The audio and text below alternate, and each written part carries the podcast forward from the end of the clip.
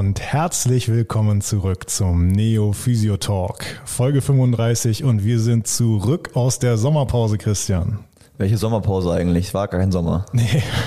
Erstens war es kein Sommer und zweitens hatten wir keine Pause, weil wir haben ja fleißig weitergemacht mit Neo Plus. Einige von euch werden es vielleicht verfolgt haben und ich finde, da sind auch ein paar ganz gute Folgen zustande gekommen, Christian, oder? Ja, ich finde auch inhaltlich, also relativ äh, fachspezifische Sachen, die sich durchaus lohnen anzuhören.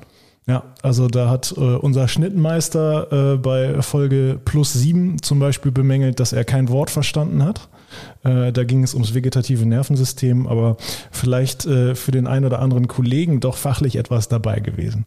Passte auch inhaltlich ganz gut zu unserer Folge plus sechs. Da haben wir über die Game Changer in der Therapie gesprochen. Da ist sehr, sehr häufig das Thema ähm, vegetatives Nervensystem aufgekommen und so haben wir uns entschieden, da müssen wir doch eine Folge zu machen. Das haben wir gemacht. Ist ganz cool geworden, ne? Würde ich sagen. Ja, auch über Schwindel haben wir gesprochen, über Befund, über das aktuelle Examen, was auch hier in Oldenburg läuft. Ähm, das äh, wird ja jeder schon mal hinter sich gehabt haben oder noch äh, vor sich, je nachdem. Ähm, und dementsprechend auch ein Thema, was alle angeht. Ja, eine Änderung gibt es auch noch, denn Neo Plus hat ab jetzt einen kostenlosen Probemonat. Das heißt, ihr könnt einfach bei Instagram bei uns in der Bio schauen, da gibt es einen Link, da kommt ihr direkt auf Neo Plus und da könnt ihr jetzt in einen kostenlosen Probemonat gehen und könnt schauen, ob das Ganze etwas ist, was euch zusagt oder nicht. Das solltet ihr alle mal machen, denn ähm, nicht nur, nicht nur die Plus-Folgen werden dort hochgeladen, sondern auch äh, Blogartikel und äh, da wird relativ regelmäßig was Informatives für zwischendurch ähm, hochgeladen. Ja. Genau, und was da kommt, das könnt ihr selbst mitgestalten, denn ihr könnt in den Kommentaren uns mitteilen, was euch interessieren würde. Ihr könnt uns da direkt ein Feedback geben. Ihr habt auch die Möglichkeit, beim Stammtisch da mit uns in den Diskurs zu gehen. Und äh, ja, da sind jederzeit Themenwünsche sehr, sehr herzlich willkommen. Und die meisten müssen auch wissen, dass sie dann umgesetzt werden. Ja, also überlegt euch vorher, was ihr euch wünscht. Ähm, ja, außerdem müssen wir euch auch mitteilen, die Sommerpause hat uns so gut gefallen. Wir werden in diesem 14-tägigen Rhythmus bleiben. Äh, das passt etwas besser in unseren Alltag und wir möchten ja auch gewährleisten, dass wir, äh, Christian hat es eben gesagt, nicht nur noch Neo-Minus-Folgen machen und nur noch Stuss erzählen, sondern dass da auch noch ein bisschen inhaltlich was bei rüberkommt. Ich glaube, das wird äh, unserem Alltag ganz gut tun. Ich denke auch. Also ab jetzt gibt es, das ist quasi äh, die letzte reguläre ähm, Neo-Physio-Talk Normalfolge nach einer längeren Pause. Ab jetzt gibt es hier bei Spotify und Co unregelmäßig ab und zu mal eine kostenfreie Folge und ganz regelmäßig alle 14 Tage über Steady eine Neo Plus Folge. Und wie gesagt, die stehen ab jetzt auch jedem frei, denn äh, ihr könnt ja einen kostenlosen Probemonat abschließen und könnt in diesem kostenlosen Probemonat so viele Folgen hören, wie ihr wollt. Ja, Christian, und äh, heute haben wir auch noch einen Gast dabei, ne? Hallo Marco. Moin in die Runde. Ja, Marco Schulz, 29 Jahre Fußballer bei uns beim besten Verein der Welt, beim VfB Oldenburg. Allee. Äh, Allee Le Bleu. Marco, du bist 29 Jahre und dich hat dein Weg über den HSV, St. Pauli, Norderstedt, Neumünster, Altona und das österreichische Eames zurück nach Oldenburg geführt, denn du hast ja schon mal hier gespielt, ne? Genau, es ist quasi eine kleine Rückkehr ähm, nach guten zehn Jahren und ähm, freue mich jetzt auf die neue Aufgabe. Ja, beim besten Verein der Welt. Ich kann es nur immer wieder sagen. Und früher oder später werden wir von Oldenburg aus die Fußballwelt erobern. Alles ist komplett euphorisiert. ja, hallo, wir haben ein Spiel gewonnen. Erster Spieltag Sieg, da kann man mal komplett euphorisch sein und die Champions League fordern, oder? Habe ich jetzt auch bei Mainz gelesen, die haben ja RB geschlagen. Ja. Erstmal Mainz nach Europa ist jetzt eigentlich schon geritzt. Ja, sicher, oder? sicher. Nein, also ich wäre schon zufrieden, wenn wir äh, irgendwo da oben landen am Ende der Saison. Muss ja nicht gleich Platz 1 sein diese Saison, aber es macht Spaß. Ja. Ja, und Marco, du sitzt natürlich nicht ohne Grund hier, denn wir wollen heute so ein bisschen über Rehabilitationen von Verletzungen sprechen und da hattest du ja auch schon die ein oder andere. Ja, da bin ich ähm, leider ein guter Ansprechpartner. ähm, ja, ich habe eigentlich meistens äh, mit dem Sprunggelenk zu tun und ähm, ja, bin eigentlich schon so durch äh, vier lange Reha-Phasen gegangen und ich glaube, da können wir uns gut austauschen. Ja, ich denke auch. Jetzt gerade steckst du in deiner fünften Reha-Phase, glaube ich, für dein Sprunggelenk. Äh, ein Kreuzbandriss hattest du auch schon, eine Schambeinentzündung war dabei, also äh, volles Spektrum, ne? Ja, leider alles mitgenommen. Ähm, hätte auch anders laufen können, aber ähm, das wissen, glaube ich, die, die meisten draußen auch, die ja. im Sport sind. Man kann das halt nicht ahnen und äh, muss halt immer weitermachen. Ja, der VfB die Katze im Sack gekauft. Ähm, ja. ja, das kann man jetzt nicht so sagen, glaube ich, ähm, weil das ja zwei Tage vor Saisonstart hier in Oldenburg äh, war. Ja. Von daher ähm, ja. ja. ist die Katze noch klein. Ja, du, ich bin auch äh, ehrlich gesagt sehr, sehr optimistisch, muss ich sagen. Jetzt auch vor Zeugen, auch vor Zuhörern. Es läuft ganz gut und ich glaube, wir können, können bald auf deine sportliche Qualität zurückgreifen. Sehe ich genauso. Sehr gut. Ja, denn es soll heute gehen um Rehabilitation von Verletzungen. Und da gibt es ja die unterschiedlichsten Herangehensweisen. Äh, Marco wird da, glaube ich, heute auch von ganz unterschiedlichen Reha-Verläufen berichten können. Ähm, ja, Christian, von bis, oder? Die Landschaft ist breit gefächert. Du meinst, wie man rangeht an eine Verletzung ja. erstmal? Ja. Ja, ich finde, dass äh, relativ häufig bei Verletzungen oder bei äh, traumatischen Geschichten halt einfach ähm, Schema F abgefahren wird und ähm, dann der Sportler, die Sportlerin halt wieder in ihren Alltag zurückgeschickt wird, ähm, nach dem Motto, ah ja, wir haben jetzt ja mh, mm, den Wasserschaden behoben, haben ja ein Klebeband draufgeklebt ja. und äh, ja, jetzt äh, läuft das Wasser im, im, Rohr ja schon wieder, also ist ja alles wieder gut. Ähm, aber warum also quasi dieses Loch in dem Rohr entstanden ist, das äh, ist seltenst der Fall, dass das irgendwie, finde ich, angeguckt wird. Also wenn man sich immer diese ähm, Rehverletzungen anguckt bei, äh, bei Kreuzbändern zum Beispiel oder Menisken, da sind einfach, ja, Hunderte zu nennen. Ja, ja, und das ist, finde ich, ein ganz, ganz großes Thema, dem wir uns heute auch nochmal widmen möchten. Äh, Rehverletzungen und äh, was für Faktoren da vielleicht mitspielen, wie man das Ganze vielleicht verhindern kann mit äh, ja, dem ein oder anderen Faktor. Ähm, zunächst mal finde ich es aber ganz wichtig und fände ich es konsequent, wenn wir über Reha-Phasen sprechen, müssen wir eigentlich mit Wundheilungsphasen anfangen. You never beat the system. Du wirst niemals besser sein als die Wundheilung selbst. Du wirst niemals besser sein als die Physiologie. Dementsprechend muss man die Physiologie auch beachten. Dazu haben wir bei Neo Plus natürlich auch einen sehr schönen Artikel zur ähm, Verletzungsversorgung ganz allgemein und äh, konkrete Maßnahmen findet ihr da im Blogartikel vom 2. Juli. Da haben wir auch nochmal so eine kleine Tabelle reingepackt. Und da muss ich auch nochmal sagen, äh, Frühfunktionalität schön und gut, aber Akutphase bleibt Akutphase und in der Akutphase macht es auch Sinn, den Körper so ein bisschen in Ruhe zu lassen, ähm, aufzuklären, den Sportler aufzuklären, was sind jetzt günstige Verhaltensweisen, was kannst du als Sportler tun, um deinen Körper eben in der Heilung jetzt zu unterstützen, was solltest du jetzt vielleicht auch lassen, weil es nicht so dolle wäre. Das ist für mich erstmal ganz, ganz wichtig. Aber wieso? Jeder weiß doch, dass äh, die Akutphase sechs Wochen sind, wo dann äh, das Pflaster nicht abgemacht werden darf vom Physiotherapeuten, immer auf der Wunde drauf bleibt und keine Bewegung dann im ja, gelenkt ist, oder? Hundertprozentig, hundertprozentig. Das haben wir doch alle so gelernt. genau so, ja. Marco, wie hast du es so bisher erlebt, die, die ersten paar Tage? Also von der Akutphase sprechen wir im Grunde genommen an den ersten zwei, drei Tagen unter physiologischen Bedingungen natürlich vorausgesetzt und so ein bisschen in Abhängigkeit von Schwere der Verletzung. Ähm, ja, also erstmal muss ich sagen, ich glaube, die Erstversorgung ist halt sehr, sehr entscheidend. Also was passiert unmittelbar nach, äh, nach dem Unfall, nach dem Ereignis. Ähm, da kann ich jetzt auch einfach für mich sprechen, jetzt aus Erfahrung, da jetzt am Sprunggelenk auch äh, spezifisch, dass man sofort Kompression draufgeht äh, und so weit wie möglich einfach den Erguss äh, zurückhält. Und ähm, ja, sonst sind die ersten drei Tage, die du ansprichst, ja, eigentlich sehr bescheiden. Also es äh, ist mit Kühlen und Hochhalten ähm, so der Standard überall eigentlich und ähm, dann wird man alles weitere sehen. Ob da, glaube ich, noch mehr gemacht werden kann, da wisst ihr euch oder kennt ihr euch aus. Aber so ist eigentlich die normale Vorangehensweise. Ja. Hattest du denn das Gefühl, dass du da ähm, kommunikativ so ein bisschen mit an die Hand genommen wurdest, dass dir äh, immer jeweils aufgesagt äh, oder aufgezeigt wurde, hey Marco, pass mal auf, das und das ist jetzt wichtig, das vermeidest du bitte, das machst du besonders stark? Ähm, weniger. Also da glaube ich, da ja. gibt's glaube ich nicht so den klaren Plan. Da hat glaube ich jeder einzelne so seine eigene eigene Philosophie. Ähm, es glaube ich wäre als Sportler besser, ähm, wenn man so einen Plan mit an die Hand bekommt. Ja. Und da sehe ich uns als Physiotherapeuten eben auch ganz klar in der Pflicht, das zu kommunizieren und ähm, den Patienten, der ja im Grunde genommen äh, ja Laie ist, was die Physiologie an, angeht, in den meisten Fällen zumindest, äh, da eben auch wirklich aufzuklären. Denn letztlich, da gibt es viele Punkte, die sind wichtig zu beachten. Das ist nicht nur die mechanische Entlastung, das ist nicht nur eventuelle Hochlagerung und Kompression, äh, so wie eben auch in dieser Peace and Love-Regel, die ihr in unserem Blogartikel findet.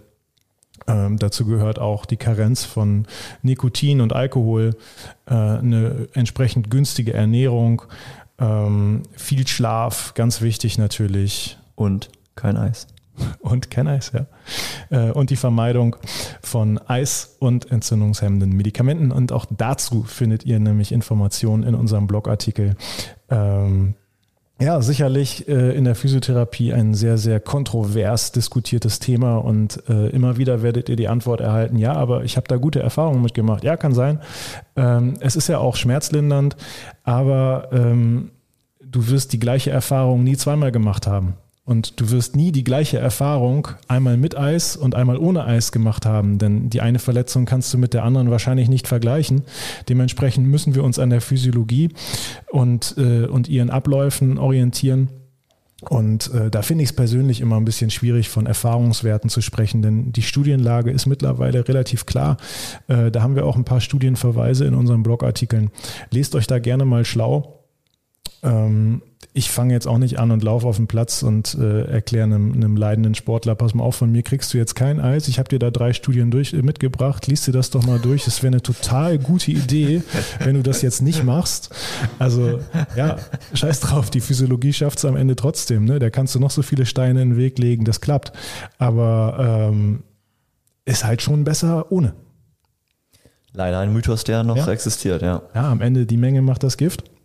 Ne? Also wenn du jetzt die ersten paar Stunden ein bisschen kühlst und äh, dich danach dagegen entscheidest, ja, alles cool, ne? Aber die ersten drei Tage durchzukühlen ist äh, nicht optimal. Ich finde, ich höre das oft von Patienten, die halt irgendwie operiert wurden und dann nicht direkt äh, herkommen. Und dann, äh, ja, ich kühle auch noch ab und zu. Und denkst du so, Junge, es ist ja. drei Wochen nachher oder so. Ja, du und letztlich, es wird, äh, es wird an Hochschulen äh, so orient, äh, so unterrichtet, äh, hier an der Uni, an der sportlichen Fakultät wird es so unterrichtet, es wird in der äh, DFB-C-Lizenz unterrichte ich noch, ähm, da steht es auch im Curriculum drin, ich unterrichte es natürlich anders, äh, aber da steht auch noch die Pechregel drin, ne? Also es ist super weit verbreitet einfach. Ja. Das ist alles auf dem Vormarsch einfach. Ja, oder noch nicht wieder auf dem Rückzug. ja. Ja, aber dann eben der nächste Step, wenn wir dann die Akutphase verlassen und über die Proliferationsphase sprechen, ungefähr ab dem vierten posttraumatischen Tag, da wird es dann eben ganz entscheidend, dass auch gewebsspezifische Belastungen gesetzt werden. Marco, wie war das bei dir? Kam da was? Ähm, eher weniger. Also vierter Tag, da denkt man ja ein, oder also jetzt aus Erfahrung gesagt, äh, ist der Fuß, wird immer dicker. Also da ist der Anschwellungsprozess, glaube ich, noch nicht abgeschlossen. Äh, umso mehr man es auch runterhält, das Gelenk, äh, wird ja immer, läuft es immer mehr voll, so vom Gefühl her. Und ähm, ja, also ab Tag vier ist immer noch gern gesagt, eigentlich nur hochlegen und äh, eventuell halt Lymphdrainage machen lassen. Ähm, und ja, so, das geht eigentlich so weiter die nächsten 14 Tage, sage ich mal, bis so irgendwie der Bluterguss und äh, die Schwellung so langsam wieder zurückgeht. Hm. Was gehört denn für dich da rein, Niklas? In die Proliferationsphase? So ganz einfach als mm. Handlungsempfehlung. Ja, also ich würde erstmal sogar noch mal ein bisschen, äh, ein bisschen Bezug nehmen auf Markus, Antw äh, auf Markus Antwort und mich auf die Lymphdrainage beziehen. äh, es ist auch noch mal ein super kontroverses Thema. Ne? Ähm, und dann, also ich finde, da muss die Frage gestattet sein, warum machst du das denn jetzt? Ne? Also ist ja sowieso meine Lieblingsfrage bei allen therapeutischen Interventionen. Und auch bei anderen Sachen. Ja. Aber äh, ja, warum machst du das denn jetzt? Lymphdrainage machst du eigentlich, weil du äh, entweder hast du normale lymphatische Last und ein geschwächtes lymphatisches System. Ja, oder das ist dann der andere Fall, hast ein normales lymphatisches System und mehr lymphatische Last. Das liegt ja offensichtlich vor. Aber das System arbeitet ja normal. Und es gibt einen Grund für die Schwellung. Ja, und kannst du das System dazu bringen, besser als normal zu arbeiten? Ja, eigentlich auch nicht. Also es ist doch ein ganz temporärer Effekt, den du da aufbaust. Aber es gibt einen Grund, warum Lymphdrainage eine echt super Idee wäre. Und das ist ein, äh, ein schmerzfreier äh, Reiz für die Mechanorezeptoren. Denn wenn du einen schmerzfreien Reiz auf die Mechanorezeptoren setzt, dann führt das zu einer allgemeinen Schmerzreduktion. Und das ist auch der Grund, ich habe selber die Erfahrung gemacht bei Sprunggelenkstraumen, ne? ähm, dass äh, Lymphdrainage einfach super angenehm ist. Ne? Weil danach hast du auf jeden Fall, finde ich, weniger Schmerzen. Wie ging es dir? Ähm, wenn man das jetzt im Nachhinein so sieht, würde ich das bestätigen, auf jeden Fall, weil es einfach, ja, es ist eine angenehme Anwendung. Ja. Ähm, also man geht ja gar nicht in irgendeinen Schmerzpunkt rein. Und ähm, von daher glaube ich, ähm, ist auch einfach ein wohltuendes Gefühl danach zu ermitteln und einfach zu empfinden. Ja. Ja. Und tatsächlich die effektivste äh, Schwellungsresorption ist äh, Belastung im schmerzfreien Bereich. Physiologie.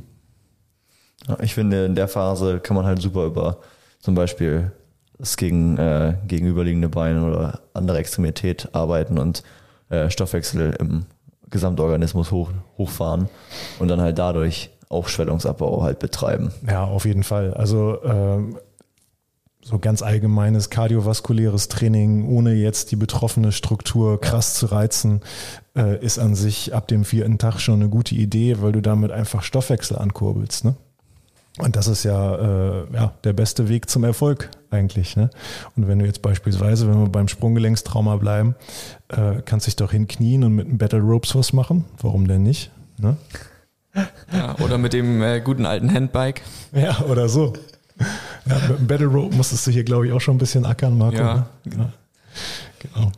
Ja, oder wenn du eine Schulterverletzung hast, geh doch aufs Rad, fahr doch ein bisschen. Geht doch. Ja, aber wenn diese faserausrichtenden Reize eben nicht kommen in der Proliferationsphase, dann ist das ein Problem, weil dann wird letztlich das Gewebe am Ende nicht belastungsspezifisch. Ja, wir brauchen einfach eine Ausrichtung der Fasern im, im, im Verlauf der Belastung, der später eingehenden Belastung. Ansonsten haben wir ein nicht adäquates Zielgewebe. Das ist ein Problem. Auch für später vor allem, ne? Also weil Ja, einmal, einmal umgebaut wird schwierig, äh, das wieder zu verändern. Ja.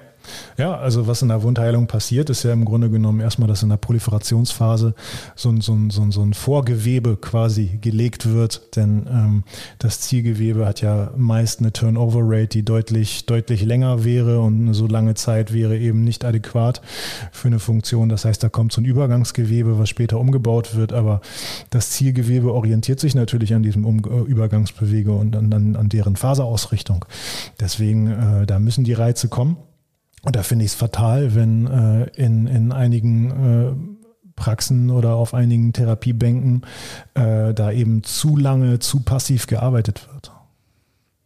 Ja, da muss ich mich anschließen und äh, schweige danach. Ja. Marco, wann ging es denn bei dir immer so wieder los in die Aktivität bisher? Was, wie hast du das bisher so erlebt? Ähm, unterschiedlich, also kommt natürlich darauf an, wie, wie schwer ist die Verletzung. Ähm, normalerweise aber im, im Vergleich sehr spät. Also so im Kopf sind eigentlich immer vier Wochen, wo man sagt, okay, das ist die, die Ruhephase für das jeweilige Gelenk. Und äh, dann geht so langsam wieder in die Aktivität. Ähm, ja, mit, mit einer leichten Steigerung immer, also immer ein bisschen mehr Gewicht auf das äh, Gelenk geben. Und ähm, ja, so man kann nicht sagen, nach vier Wochen geht das so langsam wieder, wieder los. Und hast du das bisher auch schon, schon unterschiedlich erlebt oder war es eigentlich immer ungefähr so? Nee, es war eigentlich immer gleich. Also Ja. genau, es wurde sehr viel ruhig gestellt, ähm, dann manuell bearbeitet und ähm, aber so belastungstechnisch waren das eigentlich immer so vier Wochen, bis, äh, bis es dann wieder in, in eine Teilbelastung ging. Ja. Hört man tatsächlich relativ häufig, Christian. Ne? Ja, trifft sich ja gut, dass er da schon zum äh, fünften Mal mit rumsitzt.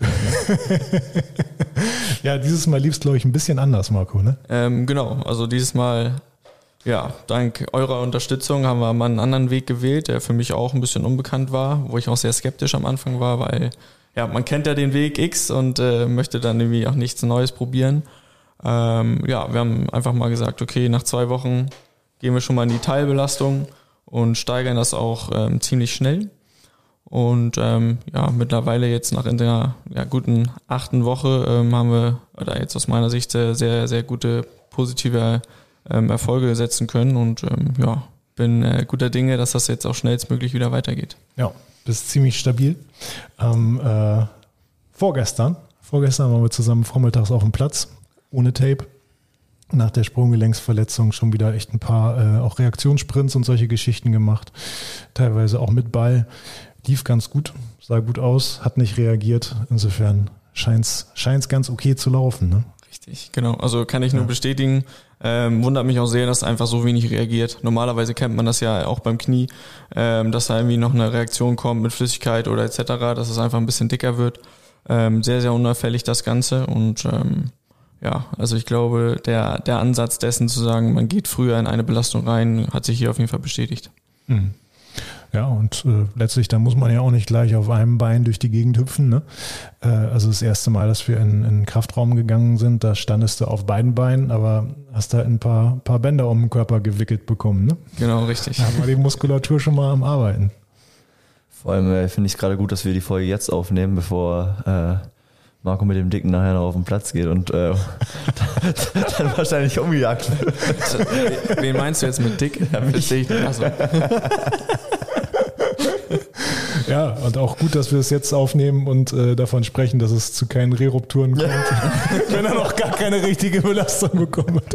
Nein, aber bislang bin ich sehr zufrieden. Das sieht alles ganz gut aus und ich bin tatsächlich auch sehr optimistisch. Ja, ja, und nach der Proliferationsphase ist es dann zwangsläufig, geht es irgendwann weiter in die Remodellierung, dann geht es Richtung Zielgewebe. Einfach stufenweise weiter ansteigende Belastung. Und im Grunde genommen, äh, ja, die Dinge, die wir äh, bei der Akutphase ja schon, äh, schon angesprochen haben, äh, Karenz von Alkohol, Nikotin, Vermeiden von äh, Schmerz, äh, von ähm, schmerzstillenden, entzündungshemmenden Medikamenten, Vermeiden von Eis, viel Schlaf, ausreichende Flüssigkeitszufuhr, eine positive, meist dann auch basische Ernährung, Blutzuckerspiegel niedrig halten und so weiter und so weiter. Das ist natürlich auch weiterhin ganz wichtig, genau wie das aerobe kardiovaskuläre Training was ganz, ganz wichtig ist, auch in der Remodellierungsphase noch. Ähm, ja, und das muss kommen. Ist so. Ich finde den Punkt mit der Ernährung halt super interessant. Wir haben ja auch bei uns ein paar Sportler, wenn bevor die ähm, sich operieren lassen oder die wissen, aha, okay, es steht vielleicht eine Operation an, äh, dass dann da einfach wirklich gezielt, äh, hochgezielt die äh, Ernährung umgestellt wird auf vegan oder ja. fast vegan und dann äh, ja, auch die Entzündungsreaktion, die danach vom Körper kommt, halt einfach minimal ausfällt. Ja, ja und äh, also das ist auch ein Thema, was die letzten Jahre, finde ich, erst so richtig, richtig krass an Bedeutung gewonnen hat. Und ich meine, dass das Ganze von Bedeutung ist, äh, wenn man sich mal eine Minute Zeit nimmt und drüber nachdenkt, dann muss es eigentlich jedem klar sein, dass das wichtig ist, ja, was du dir zuführst. Äh, das macht natürlich was mit deinem Körper, ne? Du bist, was du isst, ne? So ist es. Ja, ja. Und ich, äh, ich erinnere mich noch gut bei meiner ersten VfB-Station äh, vor vier, sechs, acht Jahren vor acht Jahren, als ich zum VfB gegangen bin, da habe ich mich äh, in der Phase gerade komplett vegan ernährt. Und äh, ja, bei den Auswärtsspielen, dann isst man auch was zusammen und dann, äh, ja, komm, für den Physio müssen wir jetzt auch noch, der braucht wieder eine Extrawurst, ne? Der kriegt wieder was Veganes, ne?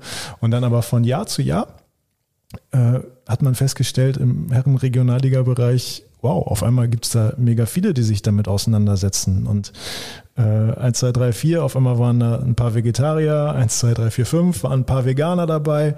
Also, äh, und ich glaube, letzte Saison äh, relativ viele Veganer in der Mannschaft, ne? Ja, also ich fand es äh, in meinem ersten VfB-Jahr schon krass. Ähm, da wurde halt auf den Auswärtsfahrten halt übertrieben viel über Ernährung gesprochen. Ja. Und ich dachte so, wow, also ich dachte, jetzt gibt es hier ein Bierchen nach dem Spiel. Das gibt es auch manchmal trotzdem. Aber zum Glück. Bei den äh, Physios. vor allem bei den Physios. Ja, nee, wir haben auch ein paar Landwirte in der Mannschaft. Da wird auch nochmal richtig, richtig einer gekippt. Ja, aber das ist, äh, hat mich damals verwundert. Und ähm, letztes Jahr, ähm, ich würde sagen, ja, Veganer waren ein paar da, aber ich fand vegetarisch waren noch logischerweise noch mehr, also ja. noch mehr als im Jahr zuvor. Ja.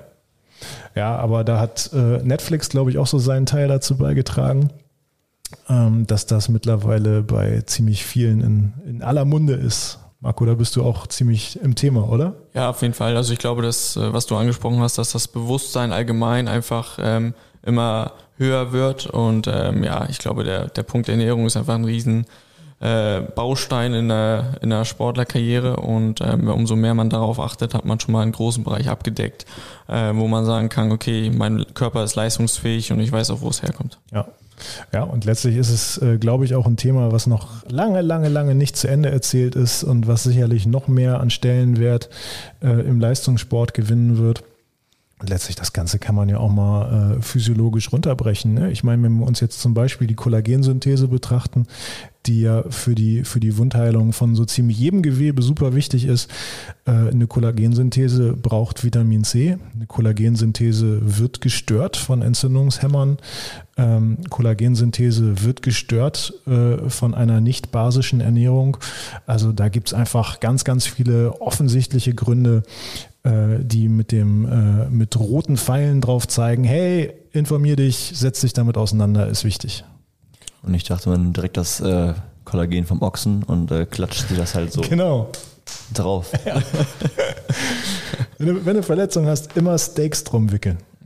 Ähm, da würde ich auch noch bei einem Punkt einsteigen mit den äh, Schmerzmitteln. Ich glaube, das Thema muss auch noch viel mehr sensibilisiert werden.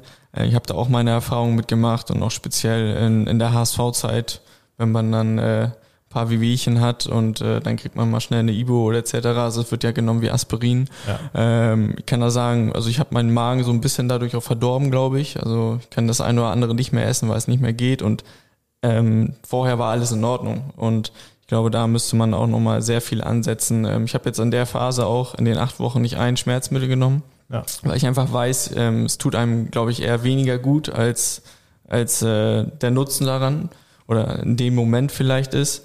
Und ähm, von daher glaube ich, äh, dass das ein Thema ist, was, äh, glaube ich, in den Kabinen auch noch mehr angesprochen werden müsste. Ja, ja also äh, gerade, äh, wobei, ja, ich wollte gerade sagen, gerade im Leistungsbereich, aber im Grunde genommen im unterklassigen Bereich ist es ja noch viel heftiger. Ja, ne? ich auch. Also äh, wenn ich mich jetzt mal gedanklich in eine äh, Kreisliga, Kreisklassenkabine reinversetze, äh, da werden die Ibus geschmissen wie Smarties und Tic-Tacs. Also äh, da geht, glaube ich, auch richtig was. Und ähm, ja, dieser unreflektierte Medikamentengebrauch ziemlich stark verbreitet. Ähm, und da muss man doch nur mal kurz drüber nachdenken, hey, das ist ein Eingriff in die Physiologie, wir unterbinden physiologische Prozesse. Wie clever kann das sein? Also spätestens jetzt haben wir einen Strike von einer Pharmafirma auf jeden Fall am Start. Rechtsschutz ist da. Aber ich stelle mir das so vor, äh, geht noch so ein bisschen weiter ähm, äh, mit der, mit dem, ja, ich würde sagen, Verbannen von äh, Schmerzmitteln aus dem Leistungsbereich und dann laufen alle Kreisliga-Vereine mit äh, Schirm unterm Kreuz äh, auf der Brust auf dem Platz auf dem Sonntagvormittag auf. ja, ja, also das waren schon einige Themen, die relativ kontrovers angegangen werden. Dann gibt es natürlich noch ein weiteres Thema, das sind die Balance Pads. Wie oft standest du bei uns auf dem Balance Pad, Marco? Ähm, kein Mal. Ja. Also so oft werden die bei uns tatsächlich nicht benutzt, Christian, oder? Aber wir haben doch welche. Ja, wir haben welche. Tatsächlich. Du meinst so für den Museumsaspekt, oder? Nee, also äh, wenn du so einen hohen Handstütz auf der Faust machst, ist das manchmal ganz angenehm. Nicht auf dem harten Sportboden, sondern auf dem Balancepad. Nein, also äh, Tiefenwahrnehmung ist natürlich eine Geschichte, die hat Relevanz, ne? Keine Frage. Also äh, Sensomotorik ist wichtig, aber das ist ein System, was unheimlich schnell adaptiert.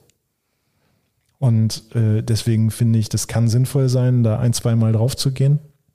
Aber dann ist das, äh, dann ist die Geschichte auch irgendwie schon zu Ende erzählt, ne? Ich nutze zum Beispiel gerne so eine, was heißt für Frühphase schon, äh, diesen genau. Bosu, den Bosu-Ball äh, in Kombination mit Powerplate, wenn es halt darum geht, ähm, wenn wir zum Beispiel Sprunggelenk oder Knie oder äh, Hüftgeschichte äh, und dann einfach die, die Wahrnehmung äh, halt zu schulen von dem, von der betroffenen Seite auf dem ähm, Bosu, wenn das halt hinten steht oder irgendwie nicht die, äh, ja, Haupt, Hauptquelle äh, der Arbeit ist ja. ähm, im, im, Alltag, um das wieder zu schulen, mehr reinzukriegen. Da finde ich es ganz cool. Ähm, aber der Rest es sollte sportlerspezifisch irgendwie, ja. irgendwie sein. Ja, finde ich auch, auf jeden Fall. Und äh, letztlich, äh, wir haben gerade noch drüber gesprochen, was übst du beim Stehen auf instabilen Unterlagen, Marco? Ja, gute Frage. Also nicht das, was man eigentlich machen, äh, oder nicht das, was man macht im Alltag oder in, ja. in der jeweiligen Sportart. Ja. Also es ist äh, eine komplett andere Bewegung. Ja, weil letztlich mit Stehen auf instabilen Unterlagen übst du. Stehen auf instabilen Unterlagen. Ja, genau das. Also ähm, und letztlich ja, du bist, ob es jetzt beim Fußball ist oder beim Hallensport, äh, du hast einfach keinen, Unterla keinen Untergrund, der so massiv nachgibt, außer ich denke jetzt an den Platz äh, beim Heider SV in Schleswig-Holstein. Da, wird da wird auch mal gespielt, wenn er komplett unter Wasser steht und der Ball nicht mehr rollt, sondern immer wieder stoppt. Aber eigentlich hast du es nicht, ne? Eigentlich hast du es nicht. Und eigentlich gibt es andere Dinge, die wirklich wichtig sind, wenn es in den Trainingsraum geht. Zum Beispiel ordentlich ballern. ordentlich ballern, ja. ja. Hier das nee, Einzige. aber ähm, ja, es gibt doch immer einen Grund für irgendein Trauma. Und äh, gut, der Grund kann auch mal sein, dass man wie Marco kräftig umgesetzt wird. Ne? Ekliges Video, was du mir da gezeigt hast. Ja, äh, es äh, gibt schönere, glaube ich. Ja. ja. Richtig schönen Tritt von der Seite, direkt ins Sprunggelenk bekommen. Aber lasst es uns ansprechen, die meisten Verletzungen oder ein Großteil aller Verletzungen entsteht entweder komplett ohne Gegnereinwirkung oder ohne signifikante Gegnereinwirkung. Das heißt, äh, der degenerative Anteil ähm, über Scherkräfte, ungünstige biomechanische Belastung, der ist einfach da. Ja, also ich ähm, äh, kann da ein Beispiel äh, reinbringen von einer Patientin, ähm, junge Leichtathletin, ähm, war in einer oder vor der ersten äh, Corona-Welle, vor dem ersten Lockdown, ähm, hier hatte Innenmeniskus gerissen und 14, sag ich mal, 14 Jahre jung. Ähm, und dann denkst du so, boah, krass, also da war auch die ganze Familie halt um das Knie so besorgt und das war halt so richtig so fast das sei bloß vorsichtig, so wurde halt komplett suggeriert und ähm, ja, vielleicht hatte ich dann auch nicht das Selbstbewusstsein und noch nicht so einen Blick für das grobe Ganze. Dazu kam dann noch dann, dass die Therapie irgendwann halt abgebrochen wurde oder eingestellt wurde durch den, durch den Lockdown, dass halt gesagt wurde, nee, wir machen jetzt erstmal, gehen dann nur noch zu Hause als, äh, als Familie von dort. Ähm, und dann ging das mit dem Sport wieder weiter und äh, dann äh, riss der Meniskus wieder. Und äh, dann kam die Patientin wieder her und äh, ich war ein bisschen weiter an meiner Entwicklung und wir hatten ein bisschen irgendwie mehr Zeit und äh, Thema Corona war nicht mehr ganz so präsent.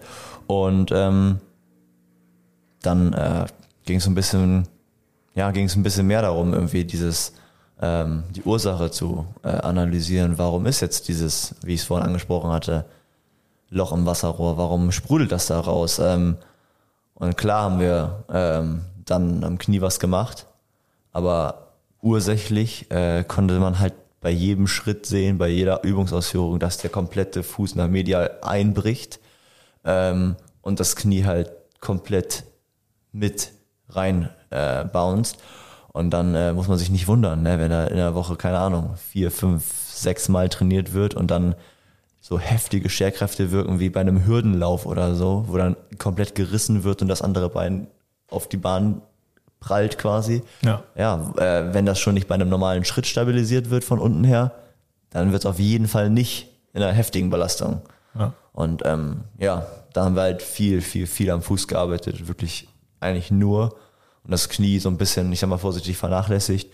Ähm, und dann als Beispiel wird ja dann vielerorts gesagt, ja, die Beugung muss halt direkt bei so und so viel sein und so. Und ähm, ja, die Beugung war nicht an Punkt, an, an Tag X so, wie sie hätte vielleicht sein sollen. Aber dafür wird der Fuß halt besser und die Beugung ist halt direkt nachgezogen sozusagen. Ja. Und das ist einfach, dann muss man überlegen, was ist gerade wirklich wichtig für den Sportler, für die Sportlerin, die da vor mir sitzt. Also ist das jetzt entscheidend, ob der jetzt gerade seine 140 Grad schafft? Oder ist es jetzt vielleicht wichtig, mal wirklich ursächlich zu arbeiten. Ja, und traust du dem Sportler oder der Sportlerin zu, diese Knieflexion auch eigen, eigenverantwortlich ja, genau. zu mobilisieren oder traust du ihr eher zu, äh, ihren Fuß, der komplett Müll ist, selber zu trainieren? Also spätestens da ist, ist, die, ist, die, Sach ja, ist die Sachlage ja eigentlich klar. Ne? Und ähm, es wird sich ja oft so ein bisschen, so ein bisschen witzig gemacht über diesen Hashtag Comeback Stronger. Ähm, aber ich finde, im Grunde genommen muss genau das das Ziel sein, denn es gibt immer einen Grund, warum du dich verletzt. Und äh, im Optimalfall sollte dieser Grund nach der Rehabilitation eben ausgeräumt sein. Ja? Hattest du diesen Comeback Stronger äh, Effekt bei deinen letzten Verletzungen? Ähm, ja, also einmal auch sehr krass, muss ja? ich sagen. Also da war ich wirklich auch auf dem Fitnesslevel was ganz anderes als vorher. Ähm, und ich glaube auch, dass, äh, was Christian gesagt hat, der Ansatz einfach sehr entscheidend ist, äh, nicht immer nur partiell die Verletzungen zu behandeln, sondern auch einfach diese Ursache zu sehen. Ich glaube, das äh, fällt vielen noch sehr, sehr schwer. äh, weil einige Sachen, glaube ich, kommen von woanders. Also jetzt Gespräch auch von meiner Schambeinentzündung. Ja, äh, da, Fall. das glaube ich, da brennen die Köpfe bei den meisten, glaube ich, egal ob es der Arzt oder der Therapeut ist. Und äh, da muss man einfach, also das ist, glaube ich, auch ein bisschen Sucherei, aber da war für mich auch einfach entscheidend, okay, da habe ich dann die Person gefunden, die echt die Ursache gefunden hat. Und dann innerhalb einer Woche war es in Ordnung. Aber neun Monate davor ähm, war es nur am Runddoktoren und keiner konnte es sagen. Und ähm, ja, aber ich glaube, dieser Comeback Stronger Effekt ähm, mit der richtigen Behandlung und auch mit dem richtigen Willen ähm, ist auf jeden Fall da. Also ja, klar, also für die spezifische Sportart, klar braucht, muss, braucht man Tage und Wochen, bis man wieder reinkommt, aber von der vom Fitnesslevel her, von der mentalen Stärke ähm, gibt's den auf jeden Fall, ja. Ja. Also, was du gerade nochmal ansprachst, ne? auch die Einstellung vom, vom Sportler, die ist da natürlich auch super entscheidend. Ne? Also da kann sich der Therapeut die äh, ja, beide Beine und den Kopf brechen. Ähm, wenn der, wenn der Sportler nicht richtig mitzieht, dann, dann wird das alles nichts. Ne? Also äh, insofern ist Marco auch ein gutes Beispiel. Der wohnt hier schon fast. Ne? Verbringt, glaube ich, mehr, mehr Zeit hier in der Praxis als du, Christian. Das ist, das ist halt wahrscheinlich wahr. Halt Aktuell wahr. auf jeden Fall. Äh, ich glaube, äh, fünf Tage die Woche, jeweils zwei Stunden hier. Gestern nochmal durch den Schlossgarten gejoggt, dann nochmal ein bisschen in die Boots, äh, eigenständig nochmal ein bisschen im Raum trainiert. Also der tut schon richtig was dafür, dass dieser Comeback Stronger Hashtag auch auf ihn zutrifft. Ja, ich finde, ähm, da kann man halt auch dankbar sein für das Patientenklientel, was äh, du oder was wir uns hier geschaffen haben, in Anführungszeichen. Also wenn ich da wieder von, von Freunden äh, in anderen Praxen höre, dass da halt einfach keine Motivation ist, sich äh, zu bewegen. Klar, der Therapeut ist in der Verantwortung, aber Aufklärung, Aufklärung, Aufklärung und dann äh, kommt er aber wieder und bringt sein äh, Handtuch mit und äh, kommt in Jeans und hat keine. Ja. Weißt du, das ist einfach Ja, schwierig. okay, aber du, du beeinflusst es auch als, als Therapeut. Und äh, wenn, du eine Fra wenn du eine Praxis bist, äh, wo immer nur passiv gearbeitet wird, dann kommen auch die Leute zu dir, die einfach nur eine passive Anwendung haben möchten, weil sich das rumspricht. Und äh, wenn du eine Praxis hast, äh, wo Wellness nicht existent ist, sondern wo es um Therapie geht, ja, dann gehen die Wellness-Leute halt auch woanders hin. Ne? Also äh, das kann man ja schon ziemlich gut beeinflussen, finde ich. Ich finde auch, also als gesamte Praxis sich auszurichten, finde ich ja. Aber ich finde halt für einige Einzeltherapeuten in so Wellness-Praxen, die halt selber dann äh, in einen anderen Bereich gehen, ist, ist schwer, finde ich. Also wo halt auch Patienten oft wechseln und so und dann. Ja, du, aber dann muss der Therapeut auch wechseln, Das ist richtig. wenn er das nicht ist. Das ist richtig. Ja. Ja, aber finde ich, finde ich auch äh, einfach, einfach krass, dass es da anscheinend immer noch nicht selbstverständlich ist, dass der behandelnde Therapeut, die behandelnde Therapeutin da dementsprechend auch mitdenkt und überlegt, hey, woher kam denn eigentlich diese Verletzung oder woher kommen denn die Beschwerden, wenn sie sich nicht verändern? Ja, wie zum Beispiel Schambeinentzündung, super Beispiel dafür. Marco hat es gerade gesagt, neun Monate Beschwerden. Im Grunde genommen, es musste einfach nur die Ursache gefunden werden. Ja, ich hatte jetzt äh, letztens hier eine, äh, eine Leistungssportlerin, äh, deutsche erste Liga ihrer, ihrer Sportart, äh, lateraler Knieschmerz. Da wurde äh, anscheinend äh, monatelang wirklich äh, einfach nur ganz lokal, aspezifisch ein bisschen der Oberschenkel gestreichelt. Äh, das war furz einfach am Ende. Ein ganz einfacher Basic-Eingriff, manualtherapeutisch, Mobilisation, Fibula, Peng. Alles gut. Aber der Meniskus. Ja, nee, aber warum, warum muss man denn da so lange, äh, so lange rumstreicheln? Äh, denk einmal kurz nach und äh, manuelle Therapie ist echt kein Hexenwerk. Das kommt sogar in den meisten Grundausbildungen Ja. schon vor. Äh, ich glaube, das hätten viele meiner Schüler auch hingekriegt. Das ist halt, finde ich, sowas Trauriges. Also, wenn, du kannst jetzt nicht von jemandem erwarten, der noch nie was von irgendwie Viszeral oder irgendwas gehört hat, dass er da was arbeitet, finde ich. Aber manuelle war halt, Ja, das meine ich. Also halt so wie, basic. äh, wie Marco gerade sagte, er musste mit seiner Schambeinentzündung musste er erstmal an den richtigen Therapeuten geraten. Und ja, das ist ein bisschen komplexer. Da gibt es, das ist auch ein gutes Beispiel, Schambeinentzündungen für viszerale Einflussfaktoren sind da häufig sehr, sehr entscheidend. Und da bist du äh, vielleicht auch, wenn es um manualtherapeutische Faktoren geht, schon auf einem, auf einem höheren Level auf jeden Fall. Aber hey, Extremitätengelenk mobilisieren, das sollte jeder hinkriegen. Denke ich mir. Ist auch so. Ja. Ja, denn letztlich, wenn du, wenn du die Ursache nicht gefunden hast, die nicht fixt, dann ist die Reruptur oder die, die Reverletzung, wie auch immer, ja, ist eigentlich vorprogrammiert.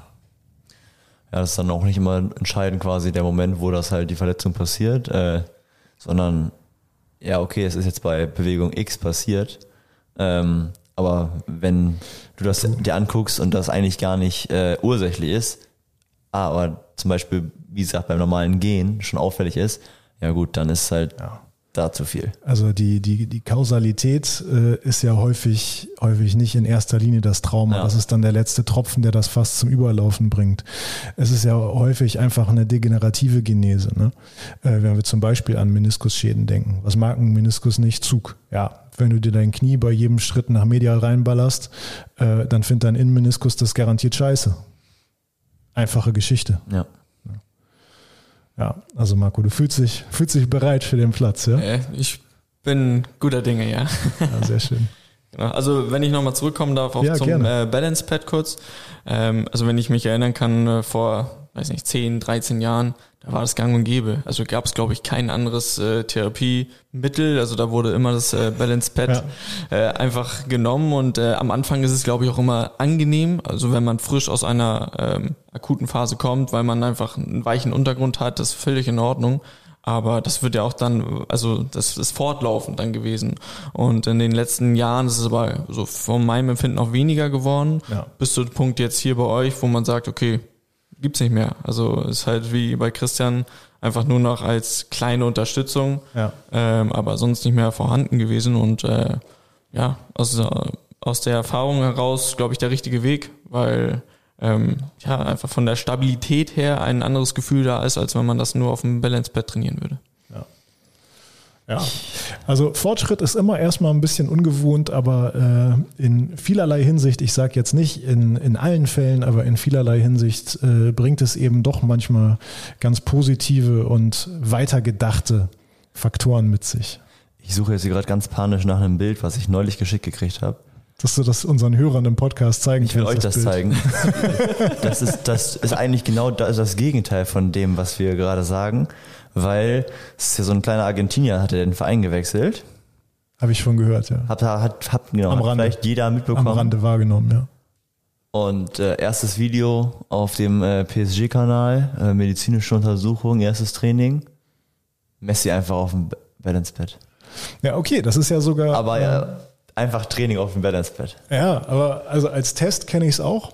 Als BES, Balance Error ja, okay. Scoring System. Ähm, aber ich mache den Bass auch nicht mehr, muss ich sagen. Ich finde den irgendwie egal. da kannst du besser einen Single Hop machen oder sowas. Ja, finde ich auch. Da hast du wirklich ein bisschen Sprunggelenksstabilität und siehst, was da passiert, ne? Ja, aber wir haben es mitbekommen. Es gibt sehr viele verschiedene Wege äh, in der Herangehensweise. Ähm, wir sagen nicht, dass andere Wege falsch sind, aber äh, wir haben vielleicht so ein bisschen, bisschen dargelegt, warum wir es machen, wie wir es machen. Äh, wir haben unsere Gründe dafür und wir haben im Grunde genommen das Ganze auch gesichert mit feinster Evidenz. Sonst wäre auch äh, kritisch, ne? Ja, sonst wäre hier nächste Anzeige wäre drin. Ne? Gut, Marco, möchtest du abschließend noch was loswerden? Ähm, ja, abschließend äh, erstmal vielen Dank, dass ich dabei sein durfte. Ja, vielen Dank, dass ähm, du die ähm, Zeit ja, genommen hast. Seid ihr, glaube ich, ein super Team hier. Ja. Und ähm, ja, ich habe, glaube ich, jetzt in meiner Zeit, bin ja auch nicht mehr der Jüngste mit 29, was Fußball angeht, ähm, schon sehr viele Physios und auch Praxen kennenlernen dürfen. Und ähm, ja, die Streuung ist noch sehr groß, muss ich einfach sagen. Also man ja. hat äh, die Physios, die kann ich, glaube ich, an einer Hand abzählen, wo ich sage, ähm, für einen Leistungssport super, ähm, aber dann gibt es halt auch andere Kategorien, die Christian auch angesprochen hat, ähm, wo man sagen könnte, okay, da ist noch ein bisschen Nachholbedarf, aber es ist natürlich auch immer die Sache, was möchte jeder Einzelne. Ähm, ja, von daher glaube ich, äh, seid ihr hier sehr gut aufgestellt und ähm, seid auch immer fortschrittlich, fortschrittlich dabei. Und äh, ja, war, war eine gute Sache, hierher zu kommen. ja, super. Danke dir. Das freut mich sehr. Hat auch bisher wirklich großen Spaß mit dir gemacht. Äh, wie Christian schon gesagt hat, ist immer ein Privileg auch, wenn man äh, so Patienten hat mit einer so hohen Motivation und auch mit einer so hohen Einsicht mal einen anderen Weg zu gehen. Oder was heißt Einsicht? Auch, auch Bereitschaft. Ja. Denn letztlich für einen, äh, für einen Leistungssportler, der damit äh, einen Teil seines Lebensunterhaltes oder vielleicht auch den kompletten Lebensunterhalt verdient, für den stellt das ja auch ein Risiko dar. Ne? Der weiß, er hat Weg A, den ist er bisher gegangen ob der jetzt gut oder schlecht funktioniert hat, kann er vielleicht gar nicht sagen, aber am Ende hat er funktioniert. Und warum soll der jetzt Weg B ausprobieren, nur weil so ein Verrückter eben gerade sagt, dass das eine gute Idee wäre? Ne?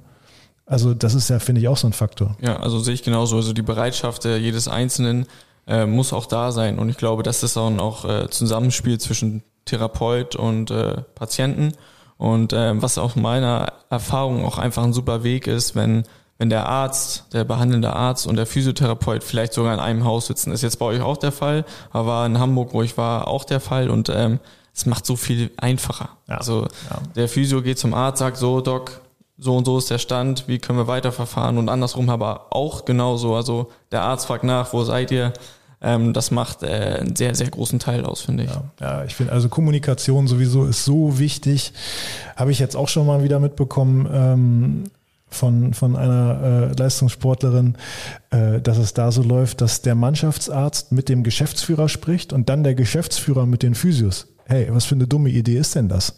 Also letztlich fachliche Kommunikation muss unter Fachleuten stattfinden. Da muss, äh, da wird eine Fachsprache eben gesprochen und das macht ja auch keinen Sinn, wenn jetzt äh, ein Russe einem Chinesen erzählt, was er gemacht hat und der Chinese erzählt es dann dem nächsten Russen. Also da kommt wahrscheinlich relativ wenig bei rum. Ist das nicht dieses Glaukom im Knie? Die Geschichte war auch gut. Ja, das war auch so eine äh, ja, leicht, leicht fehlerhafte Kommunikation. Da war vielleicht äh, ein, ein Fachfremder zu viel dazwischen. Naja, so kann es laufen. Ja, aber äh, damit es noch mehr gute Physios im Leistungssport gibt, äh, da wollen wir auch etwas zu beisteuern und zwar mit dem Neo Sport Physio, den wir bald anbieten. Der geht bald an den Start. Äh, ihr könnt euch bald anmelden und euch einen Frühbucherrabatt sichern. Und ab äh, nee, Dezember 2022, also ab Dezember nächsten Jahres, startet dann der erste, erste Lehrgang. Das Ganze werden drei Blöcke sein, a vier Tagen. Die ersten vier Tage finden also im Dezember 22 statt und dann geht's im März 23 weiter und im Juni 23 seid ihr dann durch mit dem Lachs und habt drei hoffentlich kurzweilige und interessante Blöcke hinter euch und könnt euch Sportphysiotherapeut nennen. Gute Sache. Nicht so schlecht. Ja. Und wenn euch die aufsteigenden Ursache-Folgeketten interessiert haben, denn auch darüber haben wir heute gesprochen, dann haben wir noch eine interessante Fortbildung für euch im August 2022. Aufsteigende Ursache-Folgeketten erkennen, verhindern und therapieren oder so ähnlich. Und bis dahin ist Marco dann auch fertig mit seiner Ausbildung zum Physio und dann. ja, also ich glaube, die, äh, die paar Wochen hier waren auf jeden Fall schon, schon ein kleiner Booster auf dem Weg zum Physio, denn Aufklärung wird, glaube ich, bei uns äh, ganz, ganz groß und dick geschrieben. Äh, ist aber, finde ich, auch ein super wichtiger Punkt. Ne? Ja, absolut. Also ich glaube, man sollte wissen, was man da tut. Ähm, vielleicht nicht dann so fachlich, wie ihr es dann äh, drauf habt.